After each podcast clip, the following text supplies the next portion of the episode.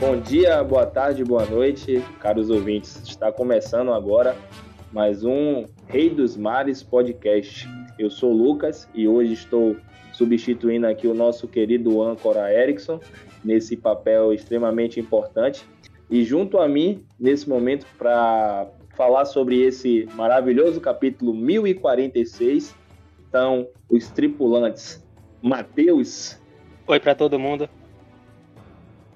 Valquísio. Salve galera, satisfação. Leone. E aí galera. E Gerd.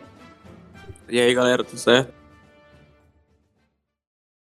Então, indo para a própria história de capa, ela é bastante interessante porque apresenta os outros dois da Germa meio que chegando em um Holy Cake dentro de uma perspectiva de impedir os estudos e, e, e salvar os seus irmãos que estavam ali, né? O que é que vocês entendem também sobre essa história de capa?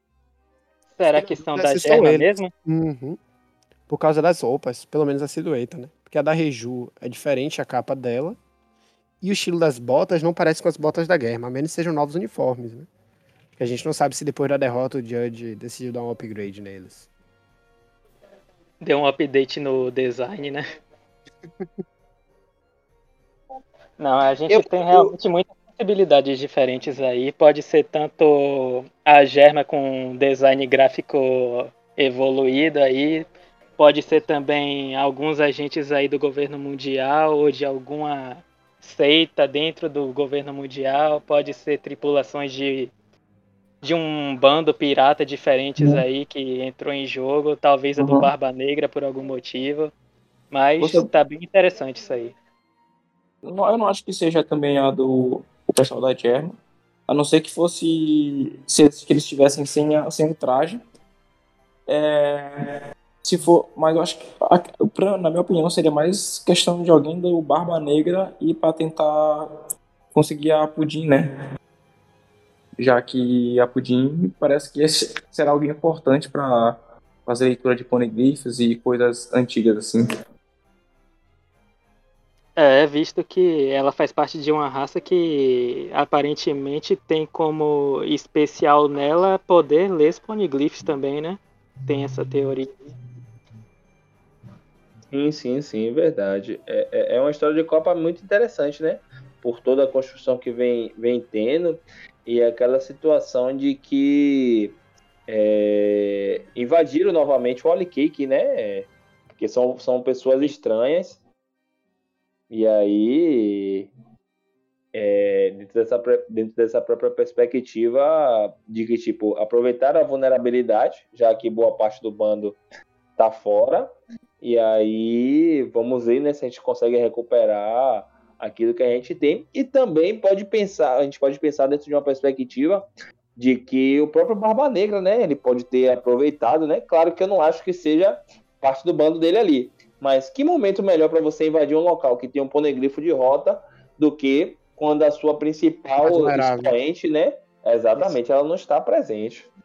E a gente sabe que o Barba Negra joga sujo, né? E se tem uma coisa que o Barba Negra aproveitaria é justamente essa ausência da Big Mom na ilha dela para poder atacar. Perfeito. É porque se nem o Roger teve coragem de enfrentar ela, imagina uma Barba Negra. Verdade. Sim, com certeza. Assim, tipo, essa questão do próprio Roger, às vezes eu fico até me questionando, né? Porque eu acho que o Roger é um cara muito inteligente. Porque ele é um cara muito forte. Ele sabia que talvez que que pudesse ter uma, uma disputa interessante, mas ele poderia evitar danos. Eu acho que ele. Eu acho que o Roger ele é o cara mais forte. Não. Eu acho o Kelbeck o, mais, o cara mais forte da, da obra, porque foi necessário o Roger e o Garp junto para derrotar ele. Mas eu acho talvez que o Roger seja o segundo cara ali. Mas ele é um cara muito inteligente, né? Tipo, se eu não, se eu não preciso me desgastar, eu não vou, vou entrar em uma briga. Exatamente. Hum, faz sentido. A propósito, me lembrei, o Shebeck, ele teve. O Quebec, ele teve é, a recompensa dele revelada na obra? Ainda não. Ainda não, né? E acho que quando for, vai ser aquele momento de choque também. Sim. Porque, porra, o cara foi líder do bando de pirata mais brabo que tinha. Além disso, ele era um de no mínimo, aí a gente vai encontrar uma recompensa assustadora. Se é que tem uma recompensa por ele, né? Também Ele sabe. pode ter sido a pessoa que inaugurou né, essa tradição aí de Exatamente. botar a cabeça prêmio. É, mas, tipo, vocês viram naquele, naquele, naquele episódio que era meio que proibido falar sobre o, o bando, né? Sobre esse. É o- tabu. Os rocks. Aham, tabu. Dentro da marinha mesmo.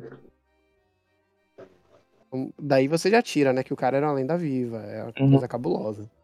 Aí chega na próxima capa e o Oda mete um o Luffy fantasiado de Looney Tunes. Só pra sacanear os leitores. seria, seria realmente muito, muito engraçado.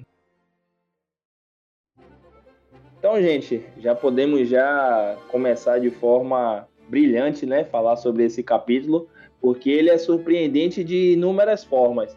Primeiro, sobre é, relacionados aos primeiros spoilers, né? Porque a gente tem aquela primeira impressão que vai ser algo que vai destoar dos últimos capítulos no que tange que seria um capítulo muito mais focado no Raizo, né? Então a gente tem aquela impressão que é, o Oda seguiria a lógica dele de sempre de dar o doce e posteriormente tirar aquele doce da boca da criança. E eu senti que nesse capítulo ele consegue mesclar, né? Ele faz isso, mas ainda mantém a sequência do, do último capítulo. Então eu, eu achei esse capítulo ele simplesmente sensacional de inúmeras formas.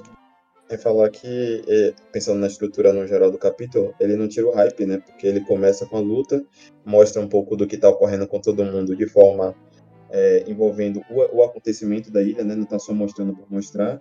Dá o foco em Raizou e termina voltando a hypar a gente por isso. Eu acho que, eu acho que esse capítulo foi muito bom e tipo, muito importante até pra poder o Oda dar umas aparadas no que seria o. como é o poder do Luffy, né? Porque o povo tava meio confuso, achando que ia virar perna longa, e hoje, e essa- dessa vez ele mostrou mais ou menos como será o poder, né? Sem o Luffy perder sua essência. Então acho que foi um capítulo muito bom. Fora que essa questão da transição eu achei sensacional. Houve uma transição bem suave até chegar na parte do Raizo. É, eu achei interessante também a forma como o capítulo, por meio de uma série de sutilezas, ele mostra uma coisa que é, falando parece óbvia, mas quando a gente está lendo o mangá, não sente. Que é você se questionar, tá, o que, que a galera tá fazendo enquanto tudo isso acontece?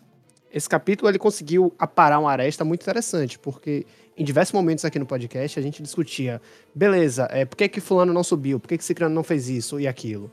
E ao tempo todo nesse capítulo, a gente tem a seguinte ideia: não, aqueles personagens estavam fazendo algo enquanto a guerra ocorria. Agora, todo aquele fenômeno do Kaizenbo que tomou conta da situação e agora só temos o desdobramento dele. Tem utilidade prática não só para a obra, mas para ocupar aqueles personagens. Concomitante a isso, tem o plano de Raizo e não sabemos ao certo qual preparativo ainda. Porque eles tinham um preparativo dos bainhas, mas não sabíamos o que era. E agora a gente já passa a ter uma noção de que ainda há mais por vir. Eu achei que esse capítulo ele acerta em diversos pontos e conseguiu fazer com maestria isso. Com certeza, com certeza. E tem algo assim, tem algu- algumas partes muito emblemáticas nesse capítulo, é, sobretudo nas falas relacionadas ao próprio Zuneisha, né? E, e logo, foi uma parte assim que, tipo, eu li esse capítulo é, às 5h20 da manhã, logo quando eu acordei, foi uma das primeiras coisas que eu fiz. E eu fiquei assim, né? Porque eu li, aí depois que eu fui tomar banho, escovar o dente pra me preparar para o trabalho, inclusive quase perco o ônibus, né? E eu fiquei assim, caralho, velho, como ele conseguiu pensar dessa forma, porque é, o Zunesh ele está falando ali que ele que é o Joy Boy, é o Joy Boy, é o Joy Boy. E logo depois, o Kaido pergunta pro Luffy: "Quem é você?" Como se não fo- como se fosse outra pessoa. E ele responde assim prontamente: "Eu sou Luffy." E repete aquela fala que nós já estamos acostumados a desde o início. Eu, eu, serei, eu vou te derrotar e você, e você e, e serei o futuro rei dos piratas. Ou seja, toda aquela questão que a gente já vem debatendo há um determinado tempo, que, de que a fruta teria controlado o Luffy, que não seria mais o Luffy, que seria o Joy Boy, meio que cai por terra, que é, no sentido de dele falar, não, realmente sou eu. Eu posso ter tido um upgrade aqui, eu posso não estar tendo um controle 100% dessa situação, mas é o Luffy. Sou eu, sou o E Luffy. E aquilo esse ali cap- pra mim foi sensacional. Sim, Esse foi uma capítulo jogada bate- muito.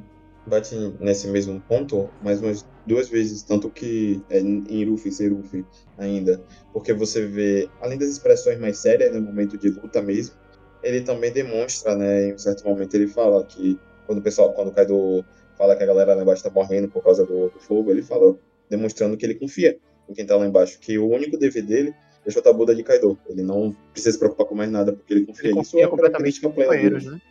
Exato. Esse ponto da, da confiança, ele é abordado pelo menos três vezes nesse capítulo, e eu achei isso uma coisa muito boa. É, a gente tá saindo um pouco da ordem cronológica das páginas, mas é interessante até enfatizar esses detalhes, né? Você vê o tempo todo a confiança que Luffy tá tendo não só em si próprio, mas nos seus companheiros. Isso é uma coisa que ao longo de One Piece vimos diversas vezes. Concomitante a isso, vemos uma relação muito respeitosa entre o Raizo e o Jinbe. Porque, de pronto, quando o Raizo agradece e diz pela confiança nele, a postura de Jinbe é de quem olha Luffy realmente como capitão. Que é a seguinte lógica, olha, meu capitão confia em você, então eu sei que eu posso confiar em você. O bando do Chapéu de Palha, diferente dos demais bandos que foram mostrados no arco de Wano, ele é essencial- essencialmente um bando que se pauta pela confiança mútua entre seus membros. Isso é algo que ao longo de One Piece vimos algumas vezes, só que em Wano isso foi muito enfatizado, porque entre o bando de Kaido existia a relação de desconfiança quanto aos atos e as alianças. No bando da Big Mom, os próprios piratas da Big Mom não confiavam na escolha da Mama sobre a aliança com Kaido. Só que o bando do Chapéu de Palha, eles confiam muito em si próprios. Isso é uma coisa muito legal, porque mostra que o vínculo deles não é apenas um vínculo de subordinação ao capitão, mas um vínculo de afeto com esse capitão, e que também existe uma subordinação e respeito mesmo. Que é uma coisa que o Zoro já falava lá atrás, logo no início de One Piece, sobre a importância de confiar naquele capitão. Perfeito, Val. E, e- e me remeteu também sobre essa questão das próprias discussões entre os, os bandos, né? Que talvez é, um às vezes quer sobrepor o outro, porque dentro dessa própria lógica do bando da Big Mom, teve um determinado momento, né? Quando a Mama ela é derrubada, né? Pelo King ali no, no navio, que quando eles voltam, né? E ficam juntos, fica aquela discussão quem seria o substituto da própria Mama, né? E aí muitos apontavam para o Katakuri como essa, essa pessoa. E o, e o Perospero ele falava: Não, eu serei o novo pirata, eu, eu serei o novo líder dos piratas da Big Mom porque eu sou o filho mais velho. Então, percebe-se que, que não há, diríamos que, uma é, uniformidade de pensamento, né? E isso pode ser um determinado fator, elemento que venha a quebrar com a lógica do bando, diferente do de Luffy, né? Luffy, é, é, o bando de Luffy, em todos os momentos né, na construção desse próprio arco, a todo momento nós temos a sensação de que todos ali estão confiantes na, na no capitão. É, é, vamos, vamos fazer a nossa parte porque sabemos que o Luffy vai entregar a parte dele. E, e me lembrou também um momento emblemático quando a, a Uchi, né, a Uchi, né, ela tá com a Nami e ela fala pra, pra Nami, né, pra é, meio que é, se desvencilhe do seu capitão e admita que ele não será o rei dos piratas. E mesmo a Nami sabendo de todas as suas limitações físicas, sabendo que não tem toda essa força, ela simplesmente não abdica e não fala algo contrário, mesmo o Zop, né, incentivando ela a falar dessa forma, né, para, é, diríamos que preservar a sua vida, justamente por conta dessa confiança. Então, para mim, esse foi um ponto extremamente interessante que você tocou agora. Sim, e essa questão da confiança no Luffy é algo que extrapola até o, o bando, né? Porque quando falaram que o Luffy tinha perdido, até o Lau e o Kid ficaram meio assim, não, não, não acredito que eu depositei minha confiança toda no Chapéu de Palha e ele vai perder, sabe? Então, eu acho que vem aquela entra aquela questão que o o Mihawk falou lá em Marineford do Luffy ter o maior poder dos mares, né? De trazer as pessoas pro seu lado. E não só trazer, mas fazer com inspirar confiança nelas e fazer com que elas acreditem que ele vai resolver as coisas. Sim, que é uma coisa que a gente já sabe já que é da própria fruta do Luffy mesmo, né? Porque a fruta do Luffy é a mística que representa o Nika e o Nika é justamente esse deus que dá inspiração, né, pro povo. Ao mesmo tempo que faz o povo rir, ele traz o povo para si e consiste nisso aí o poder da fruta do Luffy. Por isso que é o poder mais é, ridículo, assim, colocado entre aspas, né? Dos sete mares. Ao mesmo tempo, até para complementar o, o que o Matheus falou, é que é, muitas vezes eu já, eu já vi pessoas falando de forma parecida com o que o Matheus falou, e acabam, às vezes, indo para um viés como se Ruffy fosse assim por causa da fruta. Eu não acredito exatamente nisso. Eu acredito que foi um match muito bom, sabe? Eu acho que o Luffy já seria assim, independente da fruta, e a, a, o que faz ele ser assim, é, seguir da forma como ele seguiu até hoje, foi o que ele passou é, ao longo da vida, desde, desde lá criança, junto com, com Ace e os outros, Ace, é, Ace Sabo, Ace falando que você pode fazer tudo na vida, contanto que você não se arrependa, seguindo é, por essa linha. É, eu acho que foi um match bom, né, tipo, entre a fruta de a fruta de Nika é, com Ruffy, mas eu não acho que necessariamente Oda fez pensando que Luffy só é assim por causa da fruta. É, isso pode ser também isso aí que você falou, mas a gente teoriza muito também, né, acerca do que vai ser realmente esse despertar da fruta do Luffy, porque a gente não sabe se realmente vai ser isso que a fruta vai dar uma personalidade ao usuário. Por exemplo, a gente tem na cena que o Luffy come a fruta dele pela primeira vez, lá na vila dele, com o Shanks. E depois ele disse que ficou mais feliz, né, depois de comer a fruta, que é uma coisa que vem do poder dela também, aparentemente. Sim. É, é, eu confesso que eu vou muito dentro da própria perspectiva que o Leone aborda, né? Eu acho que por mais que a gente enxergue essa influência da fruta, né, por conta de todos os elementos que ela traz, eu, eu creio que o poder do Luffy é justamente por conta dele, né? Essa ingenuidade, essa questão de, de como o próprio Mihawk fala lá em, em Marineford, que ele talvez tenha o maior poder dos mares, que é, é o de fazer vínculos e amizades e fazer com que pessoas que talvez e, e, que outrora foram seus inimigos lutem ao seu lado, né? Como o próprio Kid, que é um capitão independente, o próprio Lau, que propôs essa aliança com ele, e lá em Alabasta até como o próprio é, Crocodile, né? Então, eu acho que é muito dentro dessa própria característica de, do Luffy que conseguiu fazer um casamento perfeito com a sua fruta. Inclusive, até é, é, reforçando esse lado do. Eu, eu vou acabar ficando com cara de do contra desse podcast. Mas não é isso, não, galera. Eu, eu geralmente só tento puxar o, o, os fatos, né? E, a gente, e é, um dos fatos, inclusive, é que tem, é, depois né, que teve essa revelação de Nika, o fandom todo ficou bem emocionado, digamos assim, né, com, com muitos fatos, e é, e é normal, é, ainda mais quando a gente para para pensar na Gomu Gomu no Mi, que foi falada desde o primeiro capítulo. É, e, pelo menos, eu acho que diante do que falam até com relação ao primeiro capítulo, eu, pelo menos eu particularmente, não tive essa impressão de que Luffy vira de chave quando depois que come a fruta, porque o início do capítulo, tanto é, desse primeiro capítulo, ele tá meio, ele, ele fica oscilando muito as emoções porque ele tá desbravejando com o Shanks, né, que ele é bravo o suficiente para ir pro mar, que ele é retado, depois chega o, cara, o bandido das montanhas lá e continua, é, zoa com a cara de Shanks lá e Luffy continua puto porque é, nada aconteceu, né? É, Shanks permitiu que aquilo acontecesse com, com ele. E, mas você, eu percebi, eu não entendi exatamente o foco grande que as pessoas dão, dizendo como se tivesse essa virada de chave depois que ele come a fruta, porque inclusive no momento em que o Luffy tá saindo de perto de Shanks puto, é o momento em que o braço dele estica, ou seja, ele já tinha comido a fruta, ele tá puto naquele momento. É, eu acho que, no geral, é, eu entendo e também não tenho como dizer, porque eu não estou na cabeça de Oda, né? não estava lá escrevendo com ele quando ele fez o primeiro capítulo. Mas é, eu não vi essa virada de chave que geralmente as pessoas falam. E que mais que é bem falado, inclusive. Sim, sim. Virou quase que uma guerra civil, né? Essa, essa coisa aí, todo mundo teorizando para um lado diferente. É, já que a gente está falando estritamente da fruta, é, é, esse capítulo ele me, me fez pensar em outras coisas, né? É, nós sabemos hoje que a fruta do Luffy ela é uma Zoan. E vamos lá, ela, tem, ela é uma Zoan que tem algumas habilidades da própria Paramecia. E hoje nós fomos apresentados, né, nesses últimos capítulos, apresentados ao Gear 5, né, como foi é, é, exposto. Mas será que essa própria fruta ela não abre um, um, um precedente para um Gear 6? Como assim, Lucas? Como é que, como é que você está pensando nesse Gear 6? Quem sabe que a fruta Zoan ela tem a forma é, completa, da transformação completa, e a forma híbrida.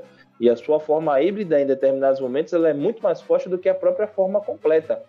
Então, hoje nós estamos vendo a forma completa do Luffy. Será que essa fruta do Luffy também não, não abre precedente para uma transformação híbrida? Que seja talvez até mais forte do que essa transformação atual? E também que seja algum elemento que venha a, a, a adicionar a força para o Luffy para combater as futuras ameaças que com certeza se apresentarão de uma forma muito mais forte. Porque o Kaido ali ele está na sua forma híbrida e a forma mais poderosa dele. Porque o Luffy também já que ele é um Zoan, é ainda mítico, por exemplo, né? Não pode ter uma forma híbrida e muito mais forte. É, eu até, quando o Luffy falou um pouco que, é, quando ele teve despertar, em pouco tempo ele falou, ah, eu sinto que estou no meu máximo de poder. Assim que ele falou aquilo, me remeteu a muitas outras, muitos outros shonen, claro que One Piece é diferenciado diante de outros, diante de outros shonen, mas ainda assim é um shonen.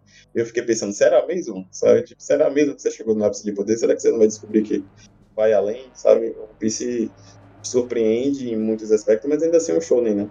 E a gente sabe que a história, a história tá caminhando pro fim, mas não tá no. Acho que nesse sentido existem pelo menos três pontos em que a gente pode discutir. O primeiro é o fator comercial mesmo. O Shonen precisa vender algo visualmente atraente.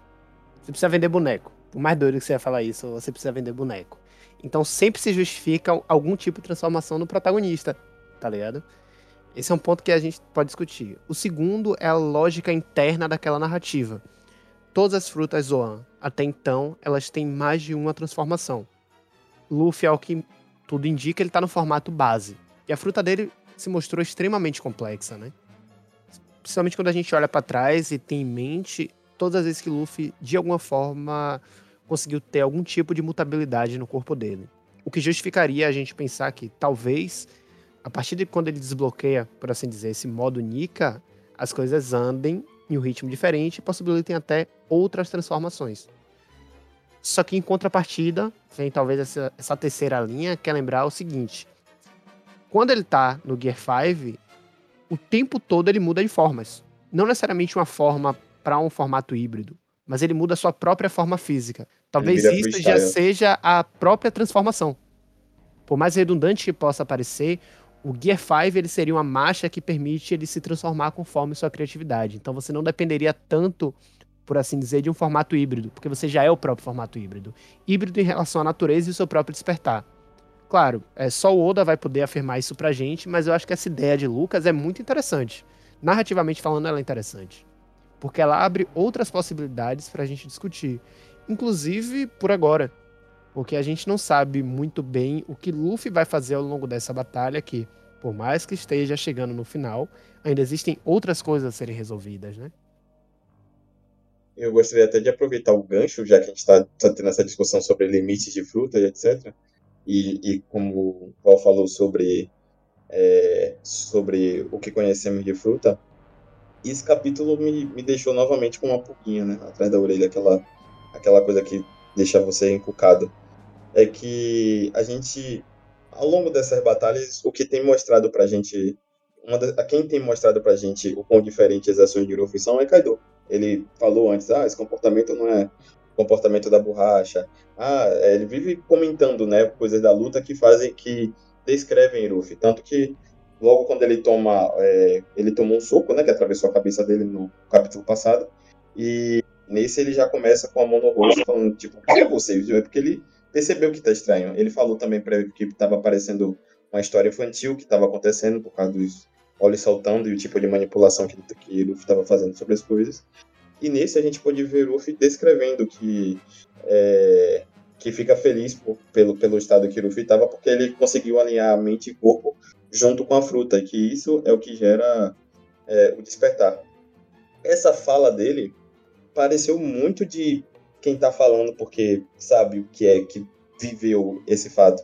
E bota em xeque algo que a gente é, não tem explícito, não tem descrito é, no mangá até o momento, que é o fato de que talvez Kaido nesse estado seja de fato o despertar dele, né? O, o, modo híbrido dele, de alguma forma, já seja o despertar dele que ele tá esse tempo todo. Porque eu não consigo imaginar que ele ainda vai se transformar em alguma outra coisa, né? Ainda mais porque ele já tá tão esgotado, tô falando de Kaido nesse caso. Tá tão esgotado, eu não imagino ele que eu acho que se ele tivesse que ter um despertar, digamos assim, ele já teria chegado lá.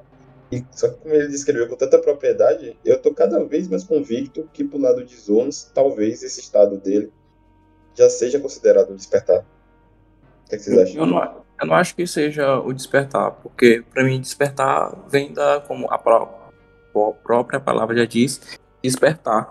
Então, quando se uma fruta é uma zoan, é um animal, e ela desperta, pra, na minha opinião, é como se o animal despertasse. E o animal tomasse conta daquele ser. Hum, aquela forma bestializada mesmo, né? Isso, pois é. Então, eu acredito que o despertar da Zoan seria perder a consciência mesmo e o animal toma conta. Porque tu despertar uma paramécia é tu despertar a fruta, mas tu desperta só um, um uma. Desbloqueia um certo poder a mais que a fruta tem, né? A fruta, uma, uma borracha não tem consciência, entendeu? A luz não tem consciência, o mocho não tem consciência. Aí então acredito que o despertar da Zoan seja algo mesmo animalesco de forma que perca a consciência. Eu acho que tem um ponto com relação a isso interessante também. É que a gente, essa base que você está falando faz total sentido, especialmente porque a única vez que vimos falar de despertar de zonas foi lá em Peldown, em que os caras era tipo, tinham uma vaca, um, um koala, um rinoceronte, não lembro qual era o outro, e eles eram meio lesados, pareciam meio, né, pareciam meio como se eles ainda sabiam, conseguiam seguir ordens, que, é diferente do que animais conseguem fazer, mas eles claramente não, não agiam em perfeito estado como humanos, o que leva a essa conclusão mesmo, que talvez seja uma mescla do pensamento do animal com o pensamento do humano, o que casa inclusive com o estado de Luffy atual, já que ele parece muito mais alegre e, e fazendo muito mais zoeiro, talvez seja a fusão da cabeça de Luffy com a, com a propriedade da fruta dele. O caso é, em One Piece, a gente não sabe exatamente se dragões são tão bestas assim, esse tipo de dragão, porque a gente viu em Punk Hazard algo que parecia ser um é, ser um, um, experimento, um dragão lá.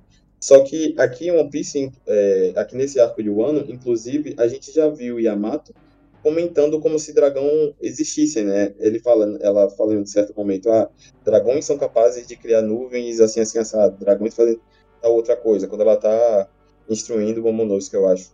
E talvez dragões não sejam plenamente conscientes pensando em One Piece, é, no universo de One Piece. O que faria com que essa, essa, esse despertar dele não deixasse bestial com a mente lesada. Mas é Esse ponto eu abro a divergência contigo quanto aos dragões. Porque perceba, os dois exemplos que você trouxe, um foi o de Impel Down, que era bestializado propriamente dito, já que ele era um ser aparentemente irracional, né? E o segundo exemplo são os relatos de Yamato. Mas é bom lembrar o seguinte, Yamato conviveu com Kaido.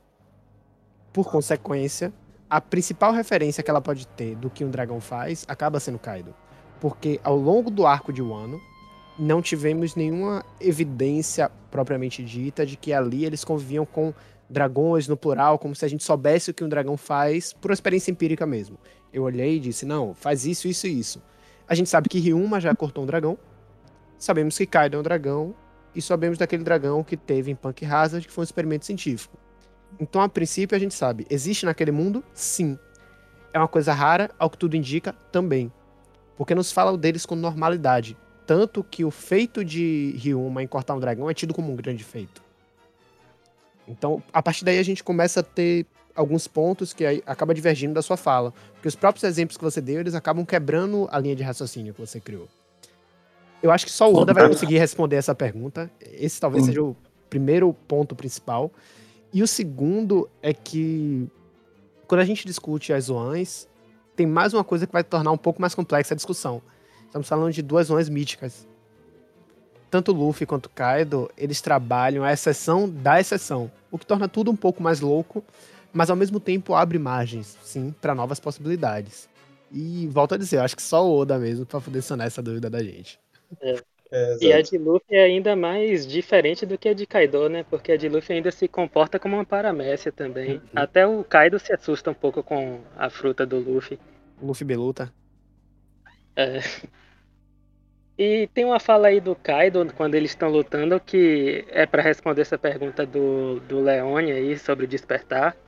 Que ele fala até o próprio Leone mencionou que quando seu corpo e mente finalmente estão aliados com suas habilidades, é o momento do despertar, né? Agora, tomando como parâmetro que essa fruta do Luffy, a gente não sabe ainda direito como ela se comporta com relação a outras zonas místicas e até mesmo a outras paramécias, eu acho que, levando em conta que a mente e o corpo de Luffy estão alinhados com as habilidades dele, e as habilidades dele vêm do Nika, é capaz até mesmo dessa fruta já estar tá despertada aí, velho. E ser bem o Luffy e o Nika alinhados. E é, isso aí consiste o despertar da fruta do Luffy. Como se fosse um, um estado de completude em relação àquilo que Nika é. É como se ele pudesse se conectar com a essência mesmo, né? É, Porra, e fora que sentido, essa fruta aparentemente não tem limite, né? O único, o único limite é a própria criatividade do é usuário. É criativo pra caralho, de passagem. E o final do capítulo deixou não. isso bem claro, inclusive. Não, antes até do próprio final do capítulo, né? Quando o Kaido joga um, um, um poder nele, que ele meio que faz uma parada assim bem cartunesca, que é, é. levantar. Realmente máscara. É verdade. As pernas, né? Pro, pro poder passar por baixo dele hum. ali, pô. Exato, se fosse um Luffy a moda antiga, ele, esquiv ele esquivaria, né? Talvez só daquilo. É. Ele, tipo, a forma que ele esquivou foi bem criativa, digamos. Ah, mas, mas, tipo, mesmo quando o Luffy volta, é, repelia as bombas dos marinheiros, que ele fazia o Fusen, já é algo bem cartunesco, né? Que ele inchava. É. Sim, sim. Só que, tipo, essa questão na época, talvez ela não, não seja mais aplicável, porque na época a gente não tinha esse conceito de haki, né? E, e, hoje talvez essas bombas elas sejam imbuídas de haki que não dê essa, essa possibilidade para ele. Esse poder de Ruffy é tão viajado em tantos aspectos que ele começou a por mais que a gente tenha começado a perceber algum, alguns parâmetros nas ações de Ruffy, a gente ficou sem alguns parâmetros para outras coisas, tanto que no final Sim, do capítulo ele, ele, bota, ele pega um relâmpago e é algo que a gente não estava imaginando. Tipo, acho que ninguém aqui ia imaginar que ele ia fazer algo do tipo. Assim. E ao mesmo tempo é, a gente começa a ficar na dúvida sobre, sobre como funcionam os danos, né? Porque logo quando o Luffy saiu, é, quando pegou o Kaido da primeira vez lá, tirando, é, puxando pra cima do domo, ele gira Kaido, joga Kaido de um lado pro outro. É, Agora a gente tá vendo que ele atravessou a cabeça de, de Kaido e, e, você viu que Momonosuke nesse capítulo ficou tipo, como assim ele tá vivo, sabe? Perfeito. É, perfeito e a gente perfeito. vê na hora dos socos que ele meio que como se estivesse elastecendo o corpo de Kaido, né? Porque na hora que ele dá, tipo, o Gatling Gun dele, só que é, o, o, corpo de, de Kaido deforma para trás, deforma como borracha. E a gente não faz ideia do tipo, isso causa mais dano do que a gente imagina que sim, porque Kaido já falou antes que ele tá conseguindo mesclar bem hack do rei com hack do armamento e a própria fruta. Mas, assim, e o Kaido tá sentindo dor ali também. Uhum. É, ele tá cospe sangue, inclusive, eu acho. Mas, mas aí é que tá. A pele do Kaido é dita como sendo praticamente impenetrável, né? Então acredito que o Luffy tá usando isso justamente para não ter que atacar diretamente a pele dele. Né? E só usar só o Ryo lá, o Haki, tipo, não não parece, não parece que fez tanto efeito, sim, fez efeito, mas não tanto para ele ganhar, conseguir ganhar, né, do Kaido. É, Aparentemente, Fora questão... anda pelo desenho, oh. o Luffy tá tentando atingir os órgãos internos mesmo do Isso. Kaido. E fora que se ele ficar usando o Ryo, vai chegar um momento em que o limite dele vai vai ser alcançado, né? E ele vai. Porque o Luffy tem esse problema de. Ah, usei meu, meu haki, aí de duração. Então se ele ficar usando Ryo, Ryo, Ryo, vai ficar nessa de perde, aí volta, perde, volta. Então ele tá tentando usar a propriedade da fruta mesmo para poder usar o mínimo de haki e ainda assim conseguir um dano é, considerável no Kaido. Acredito que seja isso. Concordo muito com o Jerry, porque Luffy é um cara que sempre foi demonstrado como sendo um exímio lutador. Não só por, pela sua criatividade em batalha, mas pelo jeito com o qual sua Akuma no Mi funciona. Ele é um cara que tem uma auto-percepção muito interessante. Então, a partir daí, a gente consegue imaginar que esses ataques que ele dá no Kaido não são apenas ataques porque ele ganhou uma nova habilidade da fruta. É como se ele dissesse o seguinte, tá, a partir dessas habilidades que eu tenho, eu já sei a melhor forma de aproveitar esses ataques. Eu já sei a melhor forma de derrubar Kaido finalmente. Já que antes, com as limitações que eu tinha, eu não conseguia penetrar aquela pele super resistente. E isso que Jared tocou é um ponto muito bacana mesmo também, pra gente poder olhar com mais atenção. Porque se Luffy tá tendo aquela coisa da liberdade criativa, que por vezes é meio Cuphead, mas por vezes trazem ataques muito úteis e que realmente fazem dano, por outro lado a gente pode trazer pelo menos a seguinte ideia. Tá, isso se desenha quebrando a barreira da lógica, a lógica não mais se aplica totalmente a essa batalha, mas dentro dessa coisa esquisita que foi criada, existem novas formas de se fazer dano. Inclusive, eu queria abrir um questionamento para vocês, né? Dialogando com o que a gente descobriu lá em Skypiea, como são as propriedades da borracha, junto com todos esses poderes que Luffy tem agora, talvez o raio que ele pegue no final seja a junção dessas duas coisas. Não necessariamente a habilidade cartunesca de alterar tudo, mas somado ao fato do corpo ser de borracha e a habilidade dele poder fazer o que bem quer no campo de batalha. O que, que vocês acham eu, disso? Eu acredito nisso também. Eu, ah, é, eu tenho até um outro ponto que eu acho que reforça esse fato, é que é, o Luffy foi lá pegar um, um, pegou um trovão, né? Tipo, a gente sabe que ele não sofre dano de eletricidade por causa do, do, do de borracha, mas a gente viu que ele ainda assim, por exemplo, quando ele recebe, quando Kaido atacou ele com Bore Breath duas vezes, ele, tipo, uma das vezes ele tomou dano, na outra ele tentou puxar o chão para se defender, né? Ele não fez algo como vou manipular o elemento aqui, sou o novo avatar. Exatamente. Então, ele, ele se esquivou, arranjou uma forma de evitar. Uhum. É, essa questão do raio, o com o anel, o anel dava mais carga elétrica, né? Dava mais carga elétrica, essa carga elétrica meio que vai tipo uma onda, assim, não, não tem muita coisa, mas o raio, o raio é uma condução de elétrons, né? Então ele vai meio que tem, tem uma forma definida assim, rasgando o ar. Então meio que pegar o raio não é algo assim que eu acho tão absurdo, entendeu? Já que ele tem uma propriedade de borracha. Essa é a vantagem de você ter um doutor em física gravando um podcast com esse, velho. Puta merda, velho. Puta merda, é diferenciado, velho. Rapaz, eu fico maravilhado com vocês, senhores. É, parafraseando o Capitão Nascimento, vocês estão me dando muito orgulho. É. o... Só dar mais um incremento até no que o próprio Jerry falou sobre é, as limitações de Luffy. Esse capítulo também deu um reforço nisso. É, tanto que porque, além de que no anterior Luffy perdeu os poderes e voltou, nesse Luffy aparece tossindo, né? Mas ele tosse depois que ele bate, não é depois que ele recebe. Exatamente, não é na, é na sequência depois que ele bate. De que, demonstrando, né, que ele. É, porque tem, é, ele tosse e os dois meio que se afastam, dá pra perceber pelo móvel, pela poeira no chão, que eles se afastaram pela troca de golpes. Mas eu imagino que o Luffy tá sentindo muito, muito, muito, não só é, por estar tá apanhando, mas pelo uso mesmo da, dessas habilidades num nível tão alto sendo que ele ainda não tem costume. Sim. Se é que é possível se acostumar a isso, né? Eu concordo plenamente nesse sentido, porque é, ele sofreu muito dano, né? E, tipo, e querendo ou não, o Kaido ele tá em um nível acima, eu falo no, no aspecto físico da galera toda, né? E eu fico me pensando, caralho, velho, o nível de Yonkou como o Kaido é muito alto, porque ele vem sofrendo danos a o tempo todo, velho, e ele tá ali ainda firme e forte lutando contra o nível mais alto do Luffy e ainda assim ele está resistindo de forma valorosa a ponto de que eu não me surpreenderia caso o Luffy fosse derrotado, né?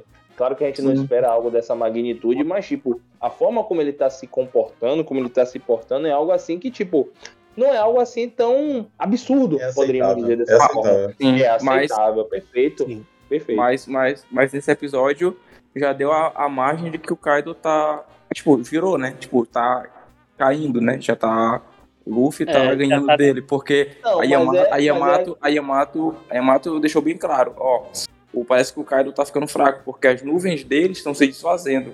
É Mas é isso. é aquela questão, Gerd. É, essa questão da própria nuvem tá, tá se desfazendo não é algo de agora, é algo já de outrora. Então a Yamato ela já falou isso anteriormente e mesmo assim o Kaido ele ainda continuou, sacou? Hum, tipo, tanto sim, que ela fala, sim. e sim, Momonosuke, agora é aquele momento que eu já falei com você antes, que você deveria criar suas próprias nuvens, porque o Kaido ele tá enfraquecido. Mas o Kaido tá enfraquecido, vamos botar aí, tipo, há uns 10 capítulos, e mesmo assim o Nigashima ainda tá de pé, ele tá lutando ainda com todo o seu poder, ele conseguiu derrotar o Luffy, conseguiu matar o Cip-Zero, então realmente ele é muito forte. Insano. Ele é insano de forte, porque assim, Kaido lutou contra os supernovas, os bainhas que fizeram dano nele, os supernovas, Luffy, Yamato e agora Luffy e Nika de novo. Ele Isso lutou com o Zoro, porra. Ele tomou. Zoro, ele tomou dano do Zoro, porra. Verdade, o Zoro cortou ele. Porra, ele tomou, o Zoro- ele tomou a chura do Zoro, porra. E ficou de pé. Eu amo, eu amo essa empolgação falando do. Zorão. E O Zoro, o Zoro cortou ele e ele perguntou se o Zoro tira, tinha haki do rei. Não pode esquecer disso. É, porra, não, pô, ele é absurdo, pô. O Zoro, você ser cortado pelo Zoro, você ficar de pé, você é muito forte, pô. A história, ninguém até agora conseguiu. De fato, agora que eu parei pra pensar, ninguém até agora que foi cortado por, por Zoro voltou pra contar a história. Só o Kaido mesmo. Só Kaido. É pra exaltar o Kaido mesmo, velho. E isso confirma uma coisa, né? Zoro não sola. Zoro não Ó, sola. polêmica. E o Zoro, Zoro não só sola, como ele tancou o maior ataque já visto em One Piece até hoje. Pô, é verdade, tancou por dois segundos. O homem é Uhum. brabo mesmo. Meio precoce, mas ter- tá brabo. Mas o nome desse episódio aqui do podcast vai ser Zoro não sola.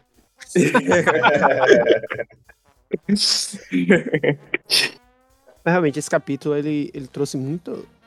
É uma coisa que eu amo no Oda, né? Ele sabe mexer não só com a criatividade do próprio leitor, porque você começa a teorizar uma série de coisas coerentes dentro do que foi trazido na obra, mas como ele tem uma habilidade única de desviar o foco. Observem que há poucos capítulos atrás a gente estava discutindo muito sobre o Gorosei, sobre o movimento de quem deve chegar na ilha ainda, se o governo mundial vai invadir ou não vai invadir, e as consequências dessa luta de Kaido, além de tudo que está acontecendo. Agora a nossa discussão está toda direcionada às limitações de poder de Luffy e o próprio Raizo, que teve um baita desenvolvimento nesse capítulo. Então acho que Oda ele realmente sabe acortinar muito bem isso. E até falando das, da- das ações do, do Raizo, eu lembro que logo quando ele falou que ele tinha um plano que precisava botar em ação, eu fiquei bem curioso, porque eu fiquei, pô, ele tá no meio da, da guerra, sabe? Como ele tem um plano é, preparado e que só vai ser executado agora? O que é que ele. Eu fiquei bem. Pô, o Oda vai ter que tirar algo muito foda da cartola aí pra conseguir. É, para mim fazer isso casar bem. E foi mais, bem mais simples do que do que o esperado, né? Porque ele de fato teve, viu, né, o castelo pegando, pegando fogo no passado. Lembrando que o passado para ele é alguns meses atrás, porque ele viajou no tempo. É, e é uma experiência de uma falha, né? Algo meio que traumatizante, a ponto de que ele já tinha deixado tudo pronto num plano para Caso caso acontecesse de novo. acontecesse de novo, porque justamente Isso é o muito legal. pegando fogo marcava uma, marcou a queda, né, do, dos do, da, Da família Oden. gera- da família de Oden, é. Tem uma coisa que eu gostei muito também, ainda falando sobre o Raizo, é o seguinte: ao longo dos capítulos, a habilidade dele parecia, dentre todos os bainhas, ele sempre pareceu ser o menos habilidoso. Se a gente prestar atenção. Beleza, ele é um ninja. Você imagina mil possibilidades pro ninja. Ele conseguia fazer algumas coisas que eram ok. Se comparado aos demais, dentre os mais fortes dos bainhas. E agora a gente viu o desenvolvimento dele e o próprio sentimento de culpa que ele carregou consigo. Porque cada um deles tivemos um pouco do desenvolvimento da sua relação com a queda de Oden. Cada um deles remoeu aquilo de uma forma diferente. E o sentimento de Raizo pareceu ser um pouco diferente dos demais. Não era apenas, porra, não fui bom o suficiente, mas tá, eu não fui bom o suficiente, mas se acontecer de novo, o que, que eu posso fazer a partir daí? Uhum. E aos poucos a gente teve algumas pistas de como ele estava se desenvolvendo e a gente nunca percebia isso. Porque mais uma vez quem falava sobre aquela situação do fogo era ele também, sendo que ele não estava sozinho lá, é bom lembrar. Tinham outros dois bainhas com ele. Mas ele sempre batia naquela tecla. Então Oda, mais uma vez, ele deixou aquela sutileza ali, que a gente com certeza iria ignorar, porque pelo menos eu ignorei o tempo todo isso, e trouxe de volta nesse capítulo, inclusive com outra coisa, que também estava passando batida. Jinbe foi o que saiu mais de boa da sua luta. E ele parecia não estar fazendo nada em meio a tudo aquilo que estava acontecendo. E agora a gente viu qual foi a utilidade desse sumiço dele.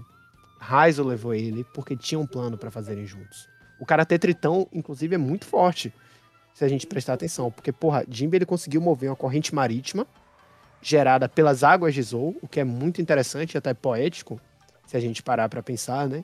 Que é o bando que estava destruindo tudo com fogo, que trouxe uma ameaça para Zou e para o próprio Zunesha, cujo ato final foi o fogo, sendo agora dizimado pelas águas de um aprendizado de alguém que viu de perto que esse fogo destruidor da união de Kaido com Orochi fazia.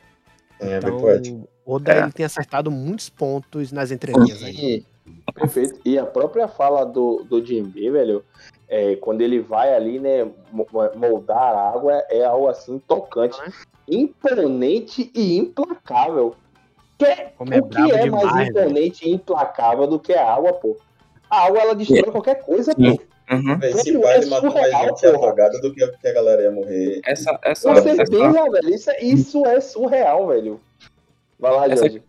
Essa questão da poética que o Locke falou, colocou, né? Das águas de Zou lavando, lavando Onigashima. É, além de poética, faz também pensar que tipo que mais futuramente, né, agora, no futuro breve, deve aparecer mais a relação entre Zou e o Ano. Porque nem havia águas de Zou do nada, assim, né? Tipo, porque a gente sabe que existe uma relação entre Zou e o clã Kozuki e que uma hora vai ser explicado, né? Então acredito que isso aí já é um prenúncio do que vai vir pela frente. Eu até, das, é, indo um pouco além uma bobagemzinha que acho que foi o Ival que falou sobre as chamas, né? É, a origem das chamas é que a gente viu o Kazembu tanto tacando fogo em tudo e a dimensão das chamas é, foram alcançadas, chegou nesse ponto por causa do Kazembu, mas a origem das chamas foi principalmente de Orochi, no plano dele. Era, ele falou que ia tacar fogo na bagaça toda. Tem uma cena que ele, um, há vários capítulos aí atrás, que ele começa a tacar fogo em tudo, é ele que incentiva é, o, é, Kanjuro a, a criar o Kazembo, ou seja, apesar de ficar parecendo uma obra de, de Kanjuro, o miserável que taca fogo em tudo, na origem mesmo, é o próprio Orochi. E que deve estar tá morrendo. Que morreu por consequência dos seus próprios atos, né? Uhum. Do próprio rancor, né, que ele sentia. Sim. Sim. E eu talvez, eu talvez não, né? Talvez essa, essa essa questão da água meio que salve ele para dar aquela hum. solução final que a gente pensou nos outros capítulos, né? A morte é, do dele, né? E o Shogun tem, tem, tem, que cair em praça pública, né? E isso, perfeito. Essa água ela vai meio que amenizar a situação dele. É, uma outra coisa importante também, que essa água, ela é uma água é, com propriedades do mar. Do mar. Perfeito. Do mar. Então, isso, é, isso é uma coisa interessante. E isso é uma água que ela é, é limitadora, né? Porque ela é água que o Zunesha usava para tomar banho. Então o Zunesha ele caminha pelo mar. Então é água que tem as propriedades de talvez de uma algema de Kairoseki. Então ela vai limitar o, o Orochi, vai salvá-lo momentaneamente, mas ainda vai dar a possibilidade dessa, de acontecer essa execução pública. Então acho que foi uma jogada assim que, que, que responde a questionamentos né, e a insatisfações que nós apresentamos em capítulos anteriores. E a gente pensa, a, eu não, lembro, mas a, as smiles defeituosas, é, eles também sofriam com a água do mar? Sim, eles pegam todos os efeitos colaterais. Ah, certo. Porque é, é dito então, pelo... responder. Pelos então, responder essa pergunta. Porque Sim, eles estão esperando poderes, né? Não. Isso, porque eles sofrendo, se você pensar, né, estiver tendo a guerra lá embaixo, toda essa galera de Cairo tem Smile, tem fruta. E o pessoal dos samurais quase são poucos os que tem. O chapéu de palha são poucos os que tem. Então vai meio que inutilizar quase todo o restante do exército do Kaido, né? Realmente. Ainda tem mais esse elemento para ser discutido. E ainda falando sobre os efeitos colaterais de Smile, teve uma, uma página nesse capítulo que me chamou muita atenção. Por isso que eu tô dizendo o tempo todo, né? Que esse capítulo ele trouxe diversos elementos e com muita sagacidade parte do Oda. A postura do Killer diante da dificuldade que o bando dele estava tendo. O tempo todo ele fala como se, porra, me larga aqui. Vocês não vão conseguir me carregar. Ele deixa isso muito claro. Ele fala, me solta, pessoal. Porque você vê que o bando do Kid, apesar daquele jeito todo brabo do Kid, tá tentando salvar o Killer. O Killer meio que chega à conclusão de que, porra, não precisa ser salvo. E aí as águas de Zou salvam ele também. E isso foi uma coisa muito legal, porque assim, eu já acho o Killer um personagem muito carismático, apesar de pouco tempo de tela. E essa postura dele, mesmo diante da morte iminente, foi muito interessante. É, voltando, né, sobre essa parte do próprio Zoro e do Sanji, a gente percebe que o Sanji ele já está totalmente recuperado e o Zoro ele está em um estado que, se ele não receber um atendimento médico o mais rápido possível, ele pode entrar em condição de morte. Então, é, é, é, algo assim interessante. Como também, até aquele próprio ceifador, a gente faz um questionamento, né? Quem era aquela figura? Será que era uma é. figura da própria mente dele? Ou será também questões relacionadas à, à própria espada, né? Rei do inferno, como se ele estivesse recebendo aquela entidade, estivesse vendo a entidade é, é, se materializando, né? Então são coisas que eu me questionei a partir dessa perspectiva que a gente já sabe que o que o Frank está com ele, né? Então vivo realmente ele está, mas está tá em um estado crítico por conta do, do remédio que ele tomou para curar as feridas de forma instantânea e fazer com que ele voltasse a lutar e pela própria luta, né? Estamos falando de um cara que tem uma que lutou com o King que tirando o Kaido era o mais forte, né? Então era é, é, é, do bando do Kaido, né? Claro que a gente tinha Big Mom aí. Mas era do bando do Kaido, era o cara mais forte, né? Então eu fiquei com esse questionamento, né? O que é que o, que, que o Zoro viu ali naquele momento, né? Que talvez o Oda responda ali na frente, é, que foi é a personificação da morte, ou é, é, é alguma mensagem, né? Da espada para ele, ou algo assim do gênero. E, é, eu acredito nessa... realmente nessa vibe aí de que vai ser algo relacionado com a espada também, até pelo nome dela. Acho até hum. que o Zoro não vai conseguir se recuperar até ele ter pelo menos um momento de diálogo, talvez teorizando aqui, com essa entidade aí da espada. Acho Sim, que vai é ser o porque... momento que a espada vai realmente pertencer ao Zoro, vai ser o, o momento que ele se recuperar depois de ter tido essa conversa aí com a entidade. eu, também, eu, eu, também, eu também acho que será algo assim. Se é que isso não vai vir de um flashback, né? Assim, a gente pode ver Zoro se recuperando, entre aspas, mas não sabendo exatamente o que aconteceu. Ainda mais que a gente vê, muitas vezes tem esses power-ups é. escondidas, né? Aí passa uhum. o tempo e é um momento de luta, a gente veja. É, é. Quando o Zoro estiver ativão, ele vai falar que passou por essa experiência pós-morte lidando com o clima.